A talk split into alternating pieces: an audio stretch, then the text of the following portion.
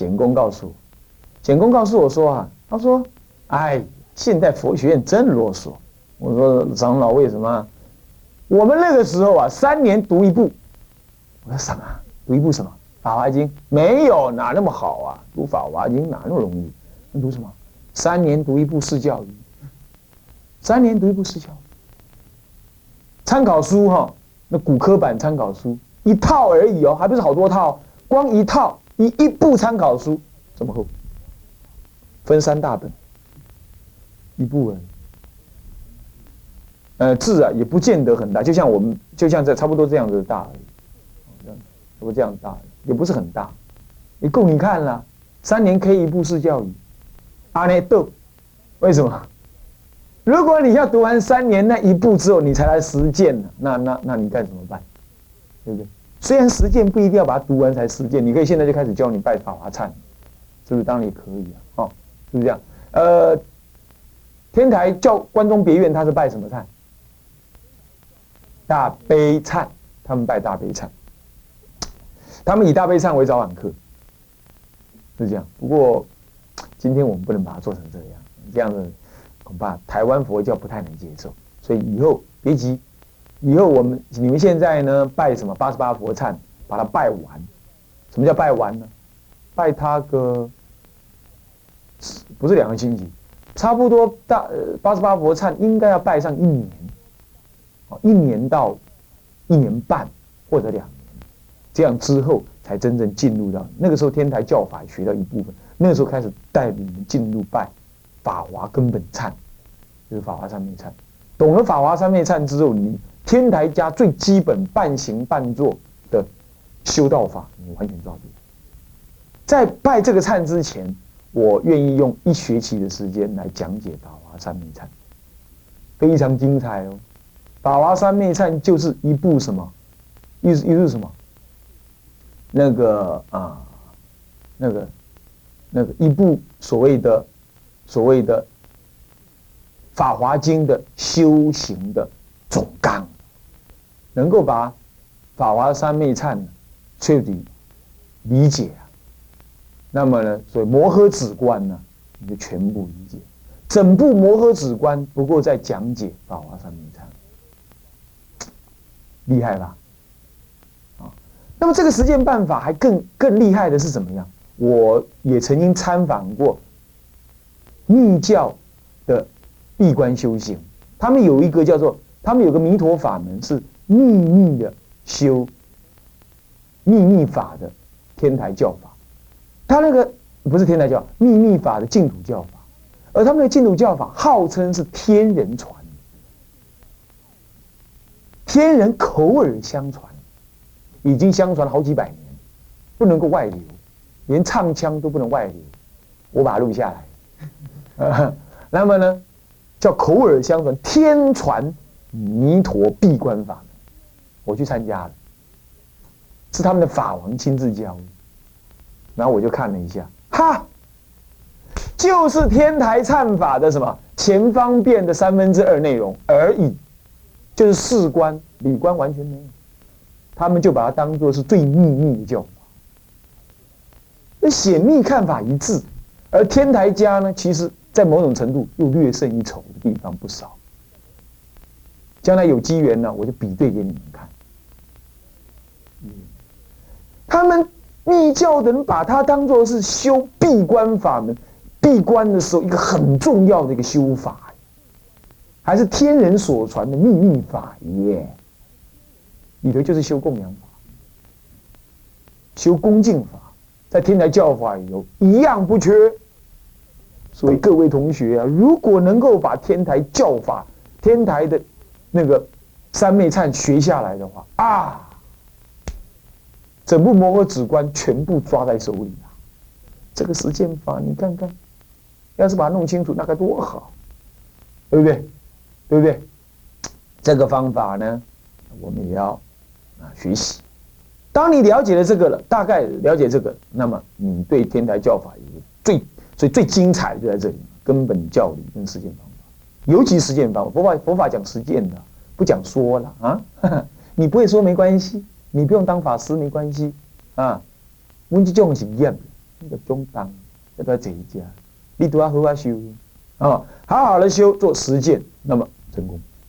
那么这一这个法在讲完，乙六在讲这一科在讲完之后，到了乙七，天台宗在中国佛教中的地位以及影响，要从以前讲到现在。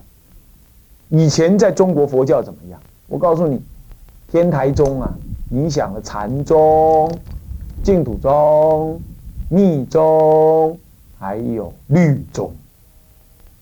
哈，南瓜所有中国注重实践的所有宗派，你这样看，你看禅宗好了，玄觉大师号称一速觉，到六祖大师那里去的时候，见一次面。过一夜就被印证，他三十年的什么天台宗教理，他所悟境跟六祖大师所悟的无二无别。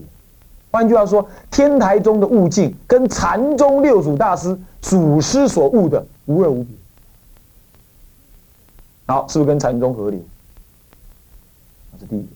第二个，道宣律师用天台涅盘解四分律。是不是啊？那么这就是什么？而中国最重要的律宗是什么宗？道宣律师的南山宗，对不对？南山宗已经用天台的教法在解南山，在解四分律，所以又跟律宗合理。密宗，尤其是在京西泉玉泉山这个地方发展的玉泉寺，发展出台密。啊，发展出密教，呃，发展戒律，发展四分律的戒律。那么到了，呃呃，这个天台山的国清寺，发展出天台山的台密。后来传到日本去之后呢，经过稍微的转化，有转化跟没转化两个分别开来，就所谓的形成了台密跟东密。这日本的什么？日本的最澄大师来到中国，跟什么呢？惠果阿舍离他们学的天台教法跟密宗回去融合成天台密。有人说是台湾密，不是，是天台密，也不是龙眼密啊，呃，是什么呢？天台密啊，不纯砍头，啊，龙眼密不纯砍头，那是懂意思吗？所以它要跟密宗混合。然后好，律宗、禅宗。嗯，律宗、禅宗、密宗啊，华严宗更别提，华严宗直接就是由天台宗的什么的影响跟启发，他才讲成什么？嗯，天台宗讲什么？藏通别圆，他讲什么？小史中顿见。他用另外一个角度参考天台宗的分析法，又立了什么五教仪啊？是这样，完全受到天台宗的启发，所以说会。那慧信长老他说了，要研究华严宗的五教仪啊，你把四教研究好就很快了。他讲的最白、最快、最直接，所以华严宗也受影响。那么律宗、天台宗啊，律宗我刚才讲律宗啊，禅宗、密宗、华严宗啊，净土宗还用提吗？还用说吗？我已经说了很多了。律密宗啊，那个净土宗呢？净土宗从智者大师开始，他自己亲笔写的什么？亲笔写的《法华三昧忏当中的无悔法门，《法华三昧忏里头有无悔，最重要的无悔。无悔第一悔，忏悔，忏悔悔；第二悔，劝行悔。啊，呃，忏劝行。那么呢，那个一直到最后的发愿悔了。发愿悔呢？发愿什么？发愿求往生西方极乐世界，愿我临终正念现前，弥陀佛现前接引我往生正见不失。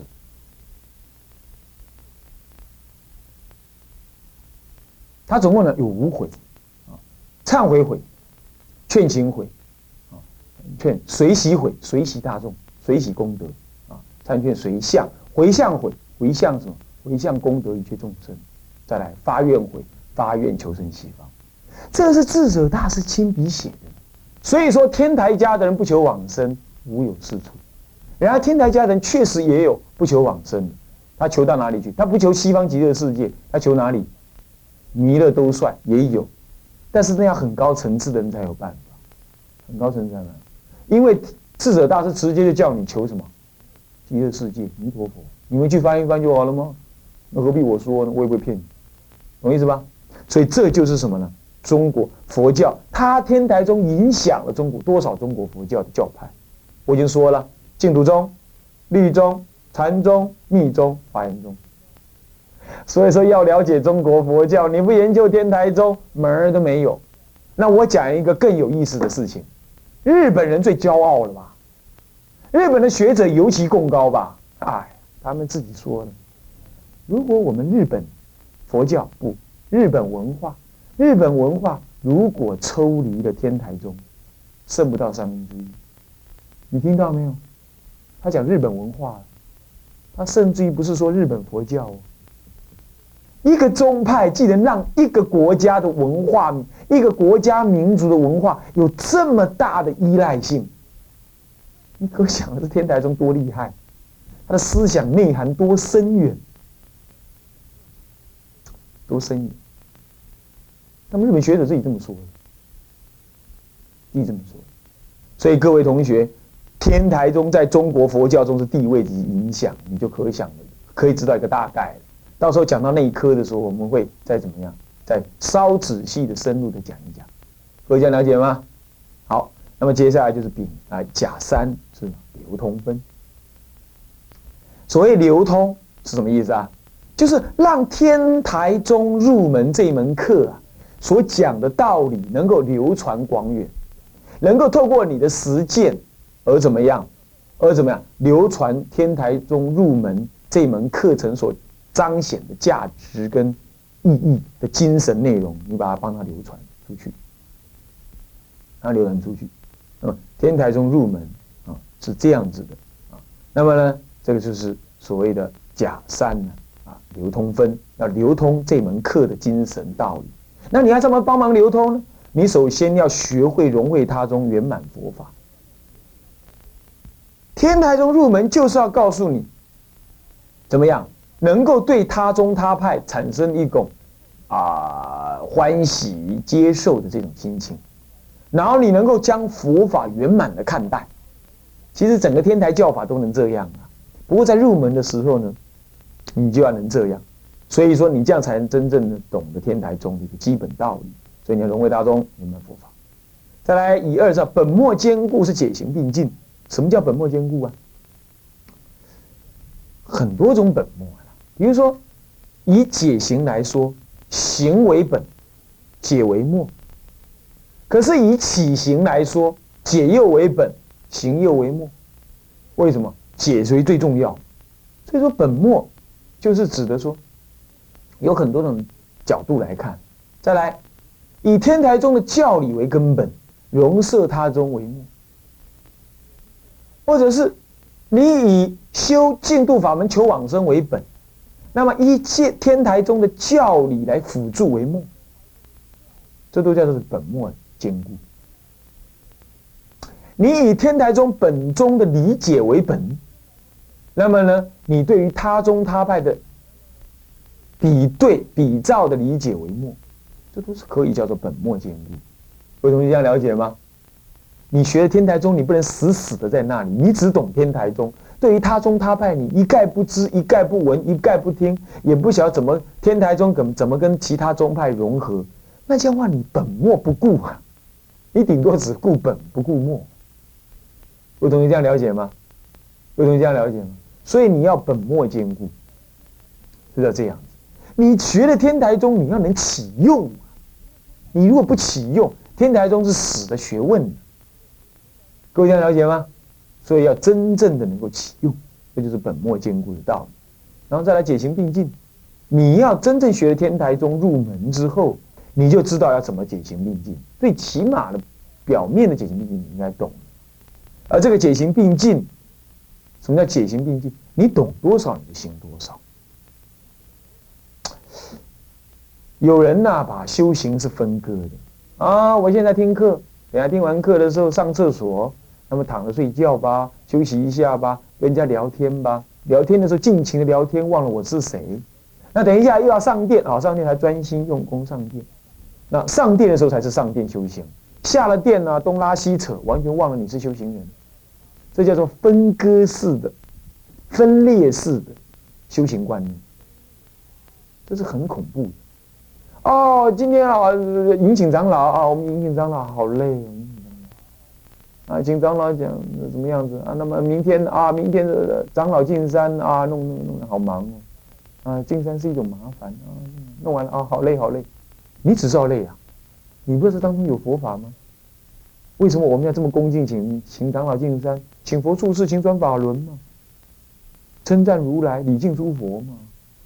那表现出恭敬心。你怎么礼敬诸佛？嘴巴讲讲啊，身体力行才叫礼敬诸佛啊。那么请长老来干嘛？啊，请长老来煮饭给他吃，弄一间好好的佛堂给他拜，然后拱在那里，让他跟我们一起做早晚课。这样子吗？不是啦，要请长老在身体的行动当中默化我们年轻人的心。他就在说法了。我就这么几天呢，就住在长老隔壁啊，方丈隔壁啊。我感受到方丈那种和风沐雨的那种、那种自然流露的那种情操跟道格啊。哎，他就会在改改化我。那为什么没有请长老给我们讲经说法？长老还在环境当中适应一两天嘛。礼拜三我们就会请长老怎么样给大家开示了。我在安排嘛，不要一下子，好像就就就怎么样，对不对？人家来这里要安顿一下，这叫做什么？请转法轮嘛。那你怎么请？打通电话，长老，您来给我们开示嘛。六十年的修为，一通电话，一招即到，你算什么？你算什么？情转法轮嘛，是不是这样子？对不对？佛法这么轻易就卖出去吗？要恭敬嘛，恭敬中有佛法，这是我嘴巴讲的，我要做给你们看。今天就已经有同学跟我讲了，哎呀，长老来有时候也蛮累的耶，这么劳师动众，我可没这看。我唯一担心就是你们不耐，我是乐此不疲。我告诉各位，啊，朱林，你赶快得死。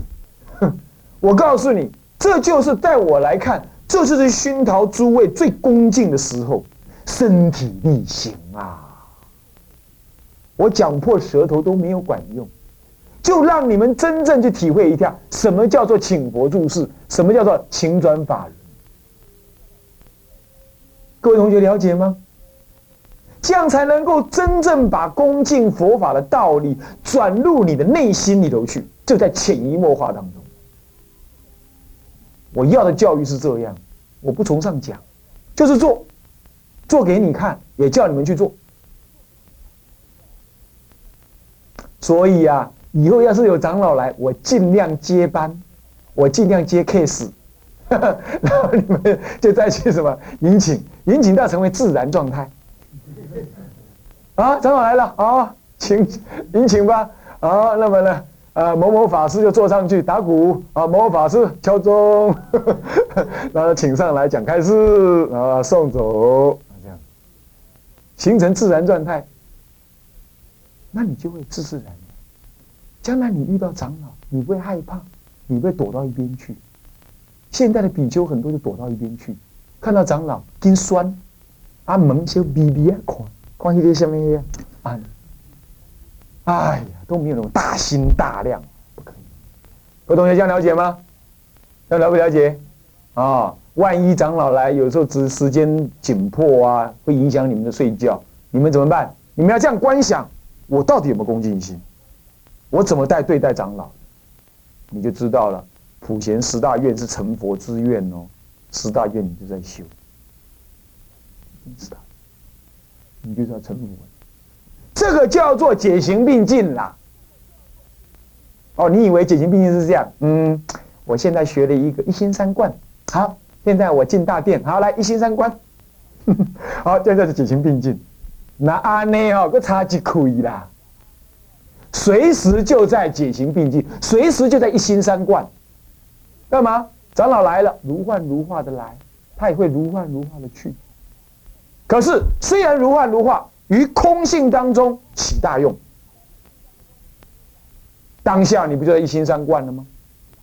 这样理解叫解行并进，这样才能流通天台入门的这门思想。再来发菩提心，自他两利。最后最后，你为什么要学天台入门？就是要好好的学天台教法。啊，为什么好好学天台教法？就是要帮助你能够发起大的菩提心，能够自利利他。为什么这样了解吗？要发起自利利他的自他两利的心情。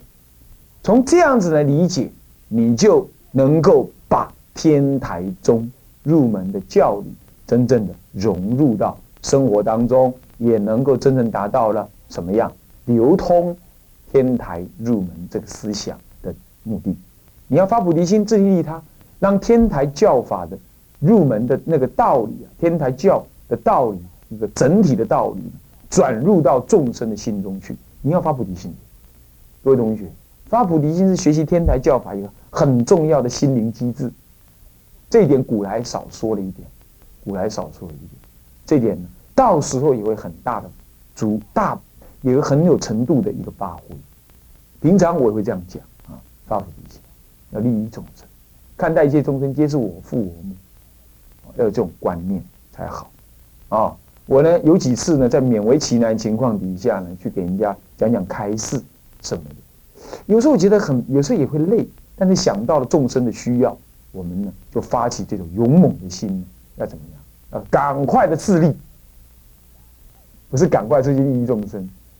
看到众生的需要，我们内心有不忍，我们得为了要早一点利益众生，我得要发长远坚固之心，赶快让自己早日成佛，而不是早一点再盖大庙。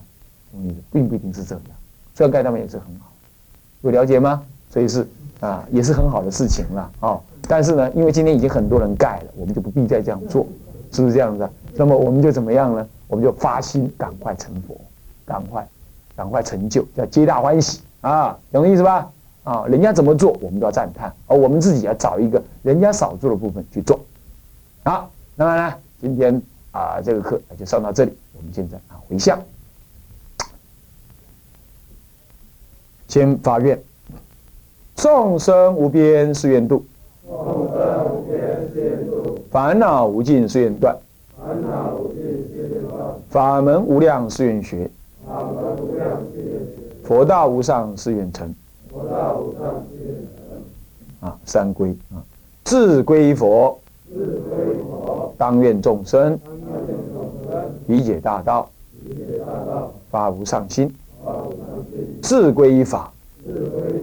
当愿众生深入经藏，智慧如海；智归于身，当愿众生同理大众。一切无碍。我们回想，愿以此功德庄严佛净土。上报四重恩，上报四重恩，下济三途苦。若有见闻者，若有见闻者，悉发菩提心，尽此一报身，同生极乐国。南无阿弥陀佛。南无阿弥陀佛。南无阿弥陀佛。南无阿弥陀。